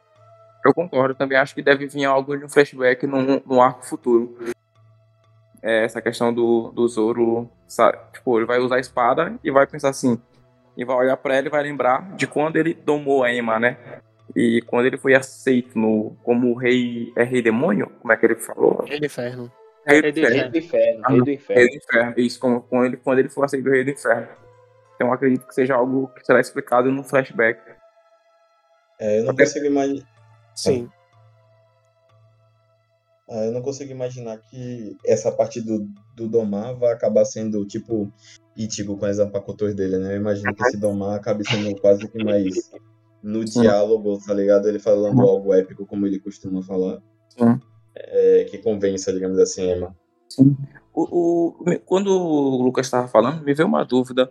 Vocês acham que o, o King é mais forte que o Katakuri? Boa pergunta. Eu acredito que sim. Boa pergunta. Eu, eu, não, eu acredito que Mas sejam não igualados não. dentro de. Eu acho que acredito que sejam igualados dentro de suas respectivas limitações. Talvez o King ele tenha uma vantagem muito mais aérea, de, de, de um campo mais aéreo, e o, o Katakuri ele tem uma vantagem muito mais terrena. Então, depende do, do, do terreno, né? Diríamos que, que essa luta fosse disputada. É como se a gente pensasse numa lógica de Yu-Gi-Oh! E o Yu-Gi-Oh! tem algumas criaturas que no campo marinho elas se fortalecem mais e no campo terrestre elas ficam talvez um pouco mais desfavorecidas. Eu acho que talvez a força deles dois elas se equiparem. E ambos têm resistência de formas diferentes, né? Enquanto a fruta de Katakuri junto com o despertar dele permite, permitem determinados tipos de defesa quase parecidas com os de Logia. A gente sabe também que ele tem um hack do armamento mais forte do que o normal, tanto que ele, ele combateu o soco com o hack do armamento com o Rufiro Senteador. Sem falar no hack da observação dele, que é avançado. E já é, King, fora que ele também deve saber dominar o hack do armamento muito bem, a gente sabe que ele tem todas as propriedades de resistência absurdas dos lunares. Não, é... além dos lunares, ele tem uma, uma Zoan, né? Que já dá ah, mais é, além uma Zoan ancestral. É. Uhum. É, eu, eu acho que uma, seria uma luta até interessante da gente imaginar, né, futuramente, mas eu acho que em termos de, de força, acho que é bem equiparados. É, podemos dizer bem assim. equiparável, eu também penso assim. É, exato. É, Cada um não acho que há uma discrepância grande, não. Outra coisa que, me, que, que eu fiquei. É, que eu fiquei. Não, não é que feliz, mas que me confortou um pouco nesse capítulo foi o fato do Brook, ele ainda está ali perto da Robin, né? Então eu acho que é uma sensação de segurança ainda de, diante do plano da Cip Zero, que a gente não pode esquecer da Cip Zero. Ainda tem um, um cara ali da Cip Zero é, é, ativo, né? Então, por mais que talvez eles não consigam é, remeter esse próprio objetivo principal, que seja a morte do Luffy, ainda existem objetivos paralelos, que é a captura da Nico Robin, né? E o que seria é, para mim, repetitivo. Eu, eu, eu, confesso que a captura da Robin, para mim, não soa como algo legal, ainda mais depois de Ennis Lobby, mas é, seria plausível, porque a partir da derrota do Kaido, o Luffy ele não teria mais, talvez, nenhum fator impeditivo para chegar em Laftel. Ou seja, é, ele teria acesso aos quatro poneglyphs de, de rota. Sim. Os vermelhos. Então, a, a captura do, da Robin seria talvez uma extensão um pouco é, maior do, da longevidade do próprio One Piece. Faria sentido, mas para mim ficaria cansativo, seria uma longa, é. algo repetitivo, diríamos assim. E a gente, você falou agora do cara da Chip Zero que ainda tá restante, ele é uma das poucas coisas que ainda, considerando o Onigashima em si, sem, sem, sem contar com a marinha lá embaixo, é uma das poucas coisas em Onigashima que ainda precisam ser resolvidas, porque em termos de, de inimigos, né? O incêndio está indo embora agora, é, tem os capangas de Kaido que devem estar ali no, no meio da batalha ainda, mas não vai, a gente não vai ver nada de mais diante deles. A gente viu um pouco de Apu nesse capítulo e um, um Nobe olhando torto para a cara dele, mas não parece que Apu vai ser uma ameaça aqui em Onigashima ainda. Então, pensando em Onigashima por si só, a gente só tem cara da Chip Zero, a iminência da queda de Onigashima e o próprio Kaido. E o que me deixa pensativo sobre o que vai vir no próximo capítulo, né? Que vai ser daqui a 15 dias. E eu já imagino que vai ser. Vai, vai começar ou a ficar mostrando já a luta já bem caminhando pro final. É claro que a gente tá sempre toda hora pensando, não, flashback de Kaido, mas tá difícil prever exatamente quando é que isso vai acontecer. Toda hora a gente fica, é agora, é agora, agora vai, nunca é. E aí vai, talvez a gente fique vendo um pouco do que está ocorrendo, é, tipo, desfechos finais da galera só na expectativa de Luffy acabar a luta e de Onigashima e vendo o que, é que vai acontecer antes de, antes de Onigashima cair. Até porque Luffy só pode derrotar Kaido depois que Momonosuke tiver uma solução. Mesmo que essa seja o Zuneshi. Eu acho, eu acredito que o flashback de Kaido vai ser quando o Luffy der o último golpe nele. Ainda eu acho que fica mais. Acho que é algo mais fácil, porque aí ele vai pensar em toda por tudo que ele passou, que ele achar que ele era Joy Boy e, e encontrar Joy Boy. Lá, né? Isso. Uhum. Tipo, com a Big Mom caiu. E a questão do que o Lucas falou, eu achei muito interessante que o, o Brook tá inteiro, né? Pra caso tentem pegar Robin. E ainda tem o Jinbei que tá bem inteiro. Então, e que o Jinbei passou boa parte do início do arco junto com a Robin. É, fora que o Robin tá de boa, né? E eu acho que não vão pegar ela não, porque vai ficar uma coisa muito chata mesmo. E eu acho que isso que vai acontecer é o eles chegarem lá e serem amassados e passarem vergonha. É, e, e, você falou algo assim que eu também iria discutir um pouco mais à frente nesse capítulo sobre as pessoas que estão inteiras. E o que eu fiquei chateado é que, tipo, é, o ano nessa parte agora de Onigashima ela a Yamato ela tá muito inteira, pô. E eu acho que ela foi um potencial desperdiçado, né? Naquela coisa de, de se tornar a conselheira do Momonosuke. Tipo, porra, ela é muito forte, velho. Ela é muito, muito, muito, muito forte. forte tem tipo, muito conhecimento, porque ela leu o Diário de é, Oden. É, apenas exatamente. virou coach. Fica ali como é, é. perfeito. Acho que essa é a palavra perfeita, coach. coach. E aí também me, me remeteu a outra coisa. Vocês já pararam para perceber que a transformação da Yamato ela se assemelha muito ao, à do Luffy no Gear 4 e no Gear 5 com a questão da própria aura por trás. Uhum. Não sei se vocês lembram. É muito igual, é muito igual, é muito igual. Ela tem umas nuvens iguais à do Luffy, né? As trás. nuvens, isso, aquelas nuvens ali por trás é muito igual, velho, é muito igual. Isso me faz pensar, inclusive, é, se tem algum padrão a respeito de, de deidade, digamos assim, em One Piece, né? Se, tipo, tem Nika e tem esse, tem esse lobo, eu nem lembro o nome específico, se é lobo, lobo da grande boca, lobo, enfim, esse lobo do gelo. E o próprio Rogoro, ele falou antes, né, que a forma que o Luffy assumia, especialmente quando o Luffy assumiu o Gear que é quando ele começa, é a primeira versão dele com essa nuvenzinha por trás. O Goro fala que ele lembrava o Deus da Sabedoria, né? Talvez é, seja um padrão mesmo que o Oda siga. É, realmente parece até um padrão simbólico, né? Simbolizando as divindades em si, porque até o Enel, que se considerava uma divindade, tinha raios e nuvens para representar ele também. Só que uhum. Enel, a diferença é que ele não era uma zoa mítica, como é o Luffy, o Kaido. E a, e a Yamato. A questão da, que o Luffy falou da Yamato está inteira, eu não acho que ela esteja tão inteira, não, porque se tu lembrar, ela pegou um porrada do Kaido, né? Então, e eu acho que. uns number também, né? É, pois é, mas, então. Tipo, mas é, o inteiro eu falo assim que eu acho que ela poderia ser talvez ter sido um pouco mais explorada. Ela pegou o Kaido, mas ela não talvez tenha sofrido danos a ponto de ficar é, é, inutilizada como um Zoro, tá? Sacou? Eu acho que ela poderia ter oferecido mais nesse arco.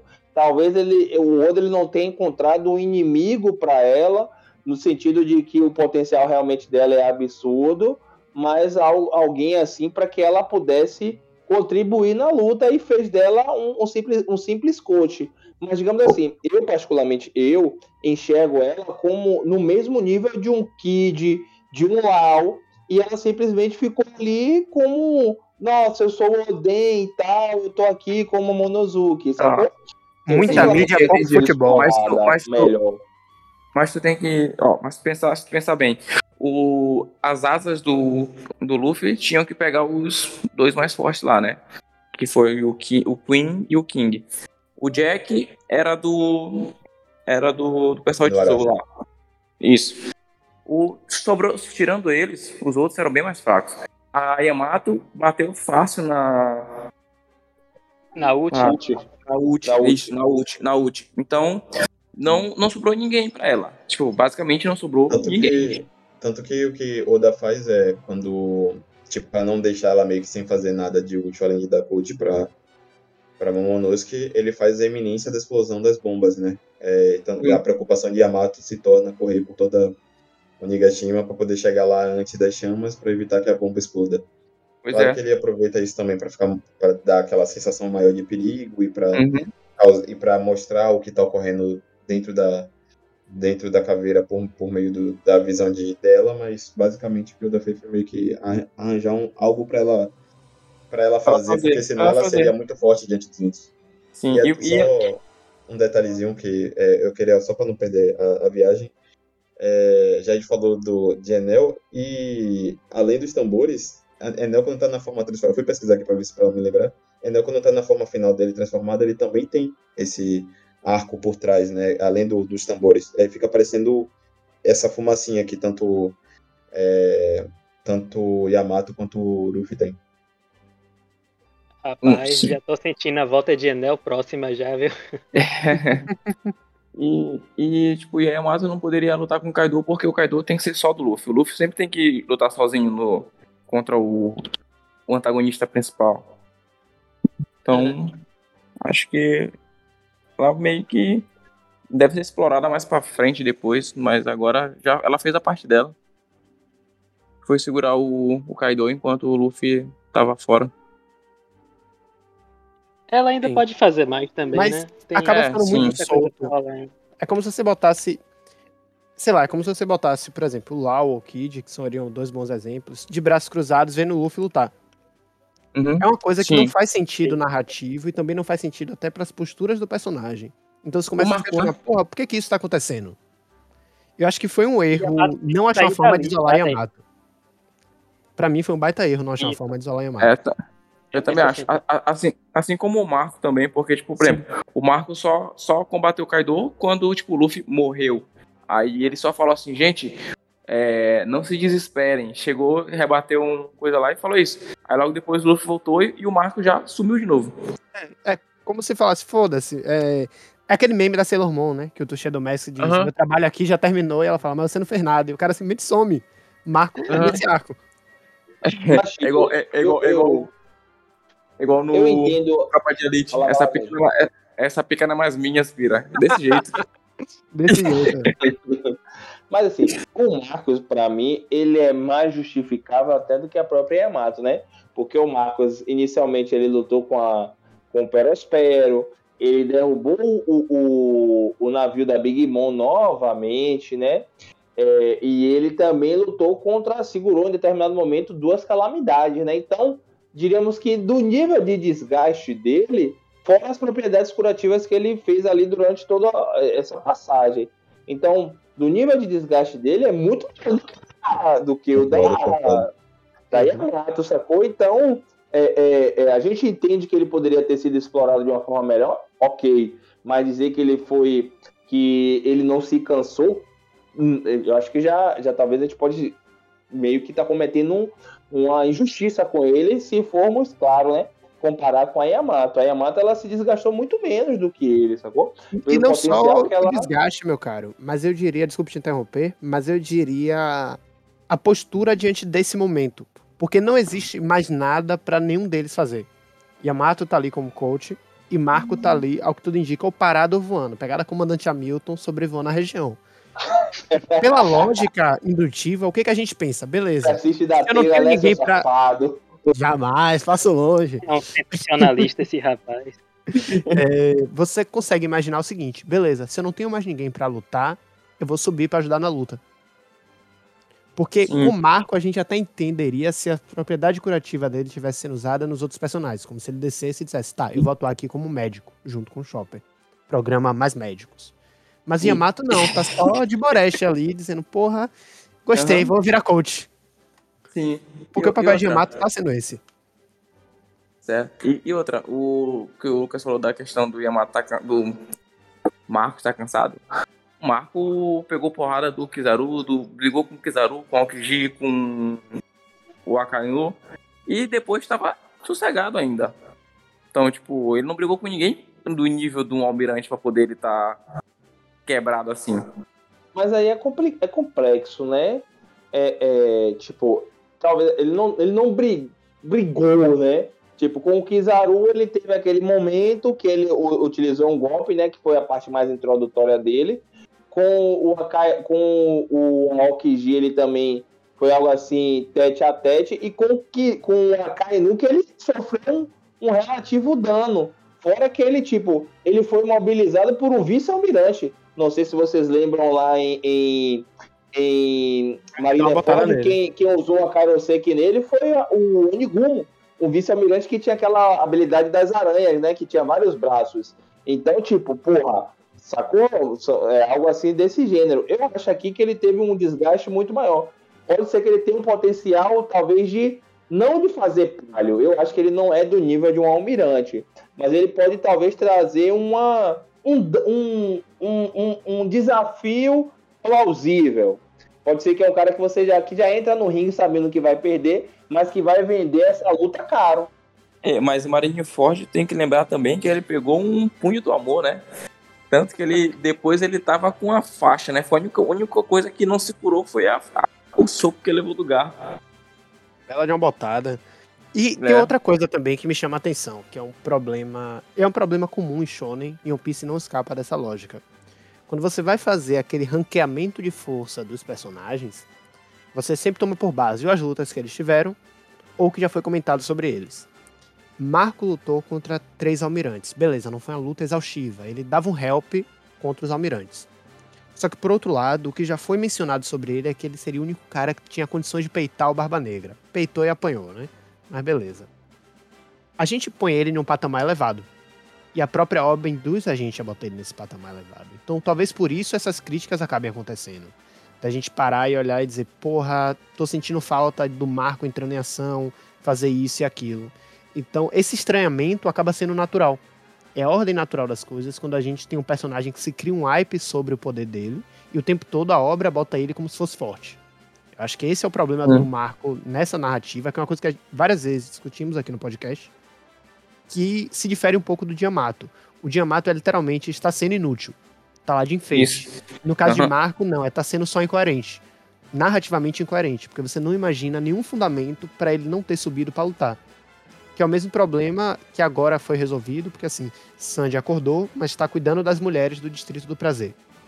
Então ele viu aquela situação do fogo e não fez nada. Porque ele tá Aí. ali tentando cuidar das mulheres. Mas a questão do, do, do, do, do Marco e o Barba Negra, eu acho que não dá pra saber, por, assim, exatamente o que aconteceu, porque o Barba Negra é, pode não ter lutado sozinho contra ele, entendeu? A gente não tem exatamente essa. Sabe como, não sabe como foi a luta. Uhum. Então, então não dá pra dizer assim, ah, ele perdeu pro Barba Negra. Mas, cara, o Barba Negra é o antagonista da série, então tem duas frutas, então eu acho que é normal qualquer outro perder pra ele. Não vejo assim como demérito o Marco perder pra ele. E assim, o Barba Negra não tem honra nenhuma lutando também, né? Ele pode ter feito qualquer tipo de coisa ali pra poder ganhar do cara. Pois é, sim. E principalmente usar o fator emocional, né? Porque Barba Negra Aham. foi do bando dele. E Barba Negra Sim. sabe o peso que o fator emocional tem pro. É. Barba Negra sabe mexer com o psicológico do, de, dos adversários, né? Sim. E ele conhece o Marco de muito tempo, né? Conviveu junto. Isso não deve Por saber as carteiras emocionais dele, pois é. Essa, essa questão do, do próprio Barba Negra, ela é. Talvez se apresente de uma forma um pouco mais complexa, né? Porque, tipo, a gente não sabe muito das habilidades dos, dos tripulantes da, da, da- do navio dele, né? Tipo, a gente sabe que o Shiryu é muito forte e tal. É, mas os outros, né? Tirando o Burns, né? Que pra mim, é, pode- apesar de ser o imediato, ele é o mais fraco ali, né? Porque, tipo, é, pra mim o Burns deveria estar morto, né? Porque, tipo, do dano que ele sofreu de, de, pro Ace, pro Ace não, pro, perdão, pro Sabo em, em Dressrosa, tipo, não faz sentido ele estar vivo ainda ali, né? Mas os outros, assim, e as pessoas que fazem parte dessa tripulação são muito fortes, são pessoas do, do último nível de Impel, de Impel Down, né? Então acho que a gente às vezes negligencia muito né, nessa luta o fator tripulação. Claro que a fruta Hum. do Barba Negra, ela tem, ele, né, de uma forma geral, ele tem propriedades absurdas, mas o bando dele também não é algo assim de se menosprezar. Pois é, ainda mais que ele tenta, ele tem, tipo, a- a- inicialmente a ideia dele é ri- rivalizar com o Shanks, né? Então ele tentou montar uma tripulação tão forte quanto a do Shanks. Então, Sim, acredito que é que ser muito forte. Aquela Catarina Devon mesmo, eu acho que ela deve ser muito forte. Ela parece ser um é personagem muito absurda, forte. Eu acho que ela é absurda. É. E, e, e aí também a gente vai para a própria parâmetro, né, de medir a, a marinha, né? Porque a marinha realmente deve ter pessoas assim que a gente não sabe que são muito fortes. Porque, tipo, a gente pensa, esse tipo de pessoa que é muito forte estava preso, então ela foi derrotada por alguém ainda mais forte do que ela, né? Então, a marinha tem pessoas que, que a gente eh, talvez não saiba, né, que é, apresenta um nível de poder muito, muito absurdo, né? Podemos dizer assim. Não só a Marinha, mas a- o mundo mesmo. Só se pensar que os dois almirantes foram recrutados, né? Não foram, não eram pessoas da Marinha. Que é o Fugitora e o sim, Ringu. é, o Sim, Fugitora verdade. e o É, verdade, verdade. Eu acho, eu acho isso, interessante. Que na própria Marinha não tem essa questão da, ah, vagou o cargo aqui, eu vou promover um, um- um vice-almirante, né?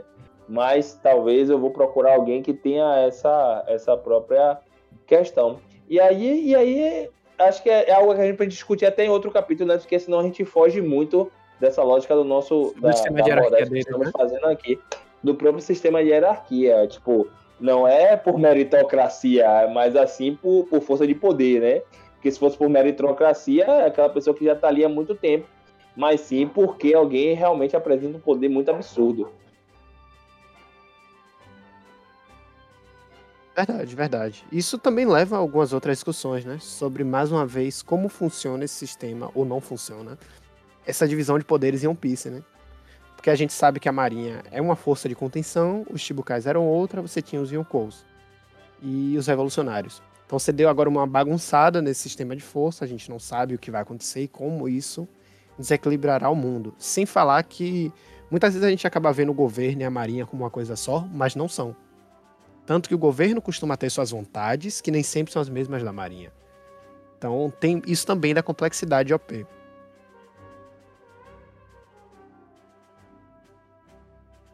Sem sombra de dúvidas, sem sombra de dúvidas. É, é, a questão toda é que existia uma, após a morte de Roger, né?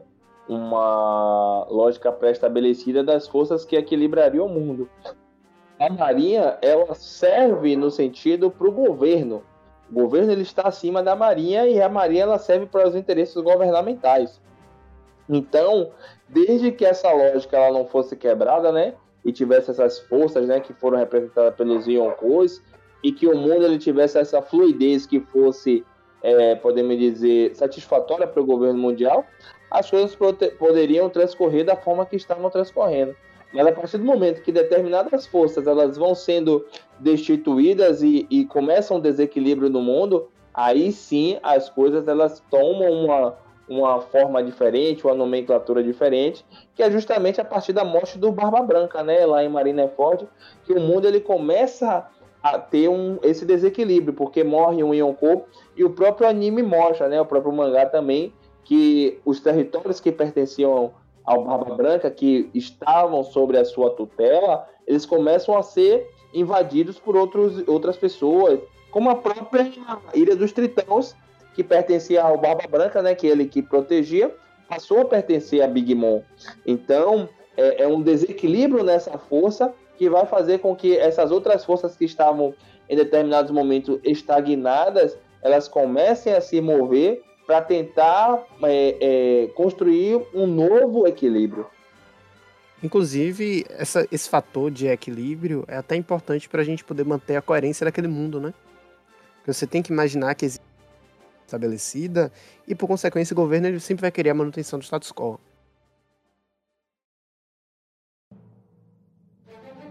E agora a gente segue para a reta final do mangá, né? Sim, sim, com certeza. É, nessa reta final aí, é, vários momentos importantes, sobretudo quando a gente toca na própria questão do, do Luffy, né, com, com o Kaido, que é a manutenção. E na última página, né, já pulando para essa última página, eu fiquei com aquela sensação de que às vezes o Oda ele, ele trabalha dentro de uma perspectiva que faz com que a gente se a, não é que se apegue, mas que se compadeça da situação do próprio vilão. A forma como ele demonstra o riso, do Kaido para o Luffy segurando o, o raio naquela última página, eu me lembrei do Roger, pô. Eu fiquei assim, porra, esse cara é esse filho da puta. Eu fiquei assim, pô, é o Roger. Tipo, o, aquela questão assim de, tipo, de que por mais que me lembrou muito também aquele momento que o Roger ele está diante daquela frota toda do Chique e mesmo assim ele não tira o, o riso do, do, rosto, sacou? Ele não recua, assim, porra, eu tô dentro de uma diversidade absurda que talvez eu não tenha é, é, condição de, de, de sair dessa situação. Mas mesmo assim eu vou encarar de frente. Foi a forma como o Raido, como o Kaido, perdão, estava encarando o Luffy ali com o raio nas mãos, tá ligado? E tipo, claro que eu não vou me apegar ao Kaido, mas a forma como o Oda constrói essa narrativa faz com que você meio que se estreite assim para poder se aproximar do cara, velho. É foda. É um movimento interessante como autor, porque ele busca a humanização dos seus personagens. Porque se você olhar Kaido apenas com aquele rótulo, não, é um vilão. Ponto. Tirano. Um tirano qualquer, parece uma coisa boba. Por mais pesada que seja no mundo real, parece uma coisa boba. A luta do bem e do mal. Quando na verdade temos seres complexos, com problemas complexos, e óbvio, tem gente que é filha da puta, óbvio que tem. Uhum. Só que a gente está diante da complexidade de desejos diferentes. Porque esses Sim, personagens, eles são, em essência, movidos aos seus sonhos. para mim, um baita exemplo é a Big Mom, que é uma pessoa com ideais maravilhosos, mas que executa de uma forma bizarra. Sim.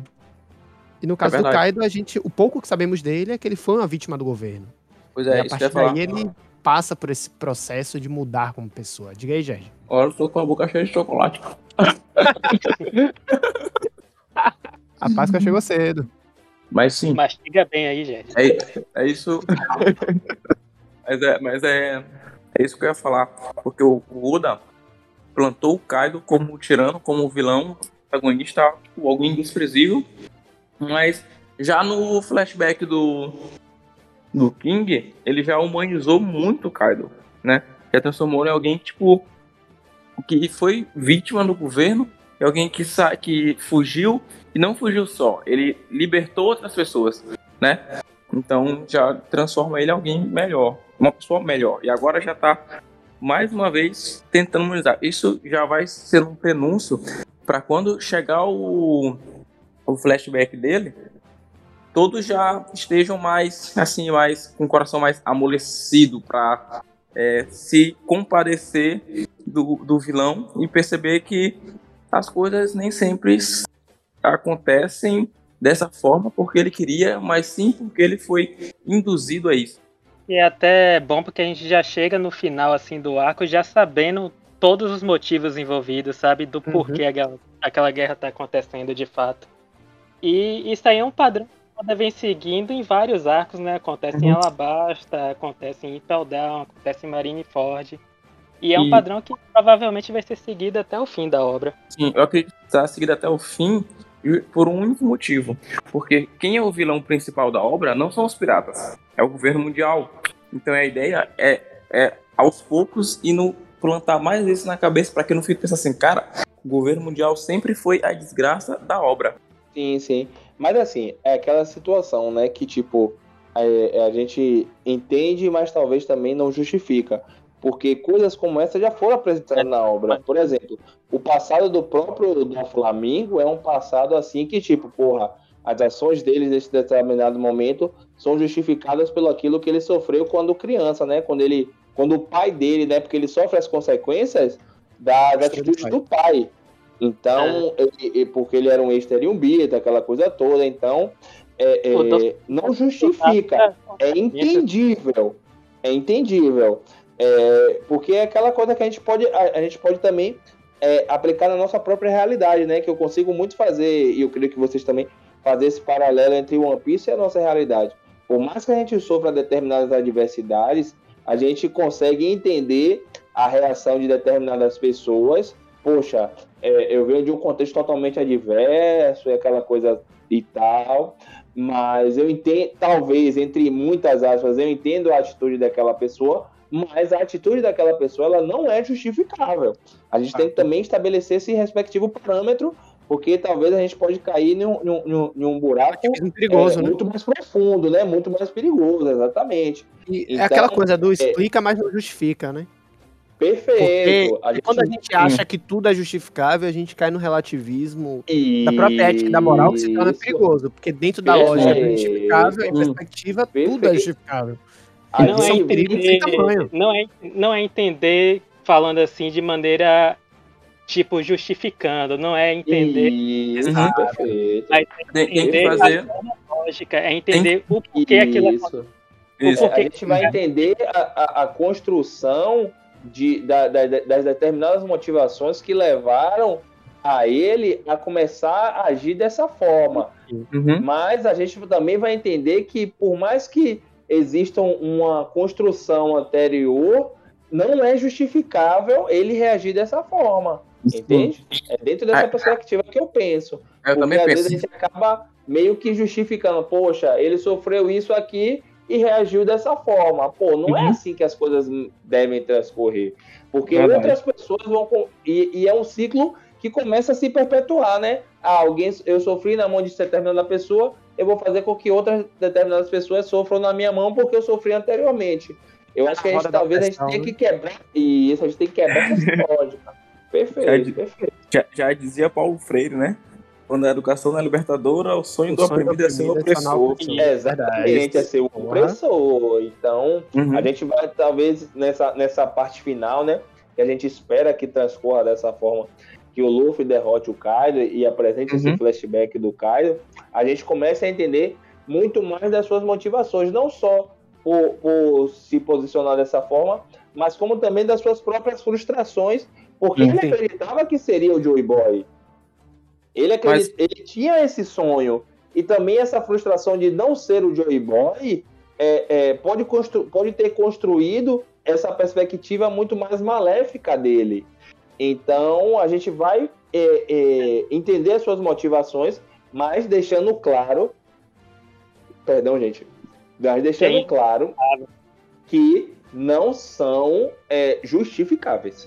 Uhum. Certo. Assim, trazendo um exemplo mais, trazendo um exemplo rapidinho, Gerd, trazendo um exemplo tá. mais recente, a gente pode usar o Orochi, né, o que aconteceu com o flashback dele. A gente entende o que aconteceu com ele, o porquê que ele é filho da puta, né, com a população de Wano, mas não dá para justificar nada de ruim do que ele fez com o povo de Wano. Não, Só não dá pra comp... ter a perspectiva. eu não me compareci em nada com o Orochi, em momento algum na, na a gente série. sente mais raiva do cara. É, sim. A gente odeia ele mas, mais. Mas a questão do Kaido, é, eu, se pensar que o Kaido, o Kaido como sendo um Oni, né, me fez, me remeteu a, a Kimetsu no Yaba, em que o Tanjiro, ele, assim, ele entende a questão do, do porquê os Onis estarem fazendo aquilo, ele é uma pessoa boa, mas ainda assim, ele os mata e, fala, e depois ele reza por ele, ó, encontre a paz. Mas ele mata para encontrar a paz. Então, tipo, é, é, acredito que seja algo parecido com o que o Lucas está falando, né? Tipo, ah, entende a questão que eles fizeram com o Kaido, entende, mas não concorda e não vai passar pano para esse tipo de coisa. Isso. É só questão de ter uma perspectiva mais ampla mesmo de uhum. todos os contextos envolvidos no que está acontecendo Sim. no ar. Verdade, verdade. A única borracha que vai passar no passado dele é o socão que o Luffy vai dar nele. com certeza, com certeza. Porque é aquela situação, né? A gente pensa num ciclo de ódio que se uhum. perpetua. É, uhum. é, é, aquilo que talvez você possa passar por experiências negativas que te moldem, né? Que você entenda, mas claro que a gente sabe que cada um reage de uma forma. Eu posso passar por experiências negativas que, que me moldem de maneira que eu não queira que outras pessoas passem por essa, pela mesma experiência que eu passei. Da mesma forma que existem outras pessoas que vão querer que pessoas passem pelaquela experiência e talvez ainda pior, que foi o próprio caso do Kaido, que ele vai, vai construir uma própria é, é, sociedade ali, né, em um ano, baseada na, na dor, é, eu, isso, eu passei por isso, vocês têm que passar também, e talvez até em coisas piores, né? Então é um ciclo de ódio que vai se perpetuando, porque ali ele vai construir pessoas que vão ser moldadas através do rancor, do ódio, da insatisfação e coisas assim do gênero. Então é, é, é, é uma perpetuação de um ciclo totalmente não saudável, né? Então é, é dentro dessa perspectiva que eu estou construindo essa argumentação. Sim, com certeza, é. meu caro. e uma coisa interessante é que, é, mesmo crescendo num ambiente assim, em que o ódio e é, todo, esse, todo, esse, ódio foi pregado, a Yamato ainda se, se, saiu saudável, né? Tipo, saudável, assim, no sentido de que ela não se, se moldou para esse lado do pai dela, né? Que é o Kaido. Isso é uma Sim. coisa bem interessante. E Jed, eu vou mais além, né? É, não só a Yamato, mas a gente sabe que o próprio passado do Barba Branca, na sua terra natal, ele é totalmente adverso. E o que é que ele uhum. faz? Ele sempre teve aquela questão de, de construir uma família. Por mais que os, o molde dele de construir dessa família seja a partir da pirataria, e, e, e, os locais que ele, que ele atacava nunca eram locais onde pessoas estavam construindo um lá, um vínculo, mas sim locais onde essa pirataria ela se demonstrava da forma mais brutal e, e, e, e, talvez pior possível, né? Então, por mais por todas as dificuldades que ele passou na infância, ele protegia o local de origem dele, ele mandava recursos, tanto que o Marco meio que é, tomou essa, essa responsabilidade para si. Exatamente. Ele vai para o local de, de origem do Barba Branca e vai fazer o papel que o Barba Branca fazia. Então são reações diferentes dentro das mesmas adversidades. O Barba Branca, né, reage de uma forma e o Kaido reage de outra. Então, por mais que a gente entenda as ambas as formas de sofrimento, de um passado é, totalmente adverso, a gente percebe que a reação do Barba Branca, que o Barba Branca teve, é totalmente, vamos entender de uma forma muito, entre aspas, também positiva, e a reação que o Kaido teve vai ser uma reação de perpetuação de ódio totalmente negativa. Hum. Mas aí tipo, a, gente pode, a gente pode entrar em várias, em várias discussões so, sobre isso, porque não é só uma questão de você ter uma reação, e sim de todo o meio e todos estão te influenciando naquele meio. Porque como tu falou, o Barba Branca tinha uma família, né? Tipo, apesar de que às vezes apesar de você ter intenções boas, como a Big Mom tem intenções boas, se ela tiver, um, tiver num, num meio em que não propicie isso, acaba fazendo as coisas de forma errada, como o Valkyrie falou. Que o, o, talvez o Kaido não fosse uma pessoa tão, um, tão ruim, mas todo o entorno, todo o contexto acabou convergindo para que ele se tornasse aquilo. Depois que você já está naquilo, para você sair disso é algo praticamente impossível, né? Sim. Uma vez que seu pior foi potencializado, né? Isso, pois é. E só uma coisa, é, o Valkyrie estava falou a questão do Luffy derrotar o Kaido com um socão, né? Dar um socão. Me remeteu uma. Eu tava olhando na tela do meu notebook, que minha tela do notebook é o, a imagem do, do Ace jogando o VP Card pro Luffy. Porra. Respeito. É... é... Vocês acham que o, o Luffy vai derrotar o, o Kaido com um golpe estilo Red Hawk lá pra lembrar o Ace e tudo? Porque o Ace queria derrotar o Kaido e libertar o Ano, né? Tá aí, algo interessante que... a ser trazido. Eu acho Não, válido, é, mas menos provável. Mas eu acho também que hoje eu não penso em limitação nenhuma pro Luffy, entende? Então, se ele já. hoje tudo é possível. É, exatamente, hoje tudo é possível. Então, eu é, corroboro com essa ideia, talvez, né? Porque hoje ele tá ilimitado, né? Desbloqueou, tá igual o. O homem, o homem disparou. Isso, Agora pior que ele tirou o limitador. Baixou eu não tô espírito... forma toda de, de nerfar essa fruta aí, velho, do, do Luffy. Eu quero saber qual é a solução que o Oda vai achar aí. Porque aparentemente o Luffy tá quase que invencível aí nessa forma. Não, é, com certeza, com certeza. Mas eu acho assim que ao final desse, desse arco algumas limitações vão aparecer, acho que é bem óbvio, porque eu acho que ainda tem eu, né, de forma leiga, eu acho que ainda vamos ter pelo menos mais uns 5 anos de One Piece, né? Porque a gente tem muitas coisas ainda para serem respondidas, né? O próprio Vegapunk aparecer, o próprio Green Bull aparecer, o, o arco de Elbaf, são, são várias coisas ainda assim que devem ser construídas ao longo dessa, dessa obra, né? Então, no, no, por mais que a gente esteja caminhando, né, a passos largos para o fim, existem muitas coisas ainda para serem respondidas, né? Então, é, é, ameaças que, que possam, né, propiciar um desafio é, relativamente é, danoso para o Luffy podem aparecer. Por isso que eu fiz aquele questionamento anteriormente sobre a forma híbrida, né? Porque justamente é uma forma que ele poderia apresentar um potencial muito maior. Mas eu acho que o Green Bull ele, ele pode ser uma ameaça extremamente poderosa. É, a gente ainda não viu muita coisa da. Por mais que a gente saiba que a, a fruta do, do Fugitora ela é poderosa, mas tipo, e aí, imagine se o, o Fugitora, que é um cara que tem uma paramécia, des, desperta essa fruta, né? Quais são as limitações que ele poderia ter, sacou? Então são coisas ainda que podem, podem o Insamar, então é muita coisa a ser trabalhada. Por isso que eu acho que, que ele pode sim despertar um poder novo, ou algo assim, ou algo assim do gênero, né? Temos, eu, eu, eu aposto em cinco anos, né? Mas se ele fizer em 10, eu não vou me espantar. A gente não vai reclamar também, né?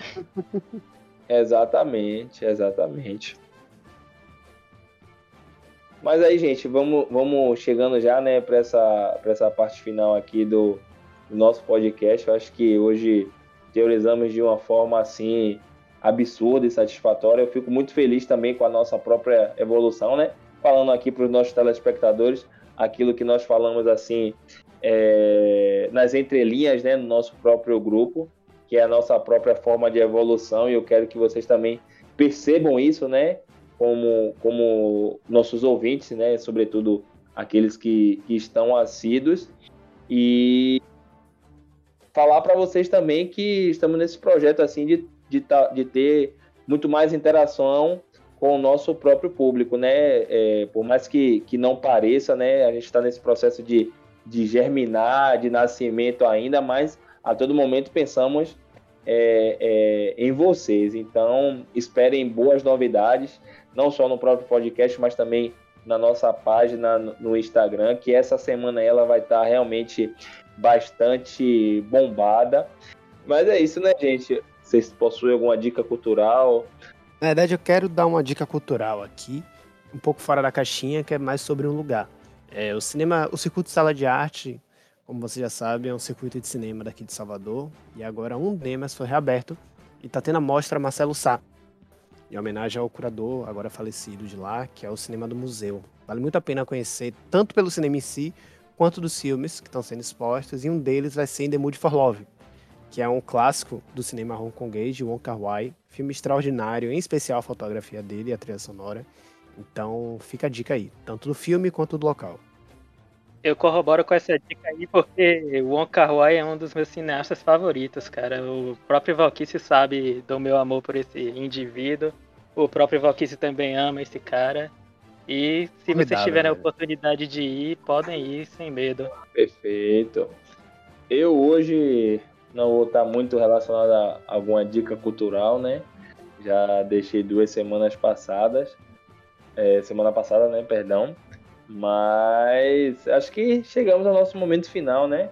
Mais uma vez agradecer a vocês, né, que, que fazem isso valer a pena, que é a nossa nosso público, nosso telespectador, e dizer que aguardamos você essa semana já lá na, na nossa página do Instagram, porque iremos movimentá-la com, com, com grandes novidades para vocês, sobretudo no que tange a, a, a nós, né, participantes desse podcast. E é, semana que vem não teremos capítulo, mas com certeza traremos inúmeras novidades aqui para vocês, né? Mais uma vez agradecendo a todos, forte abraço e até a próxima. Valeu, rapaziada. Tamo junto. Valeu. Valeu, Valeu até a próxima.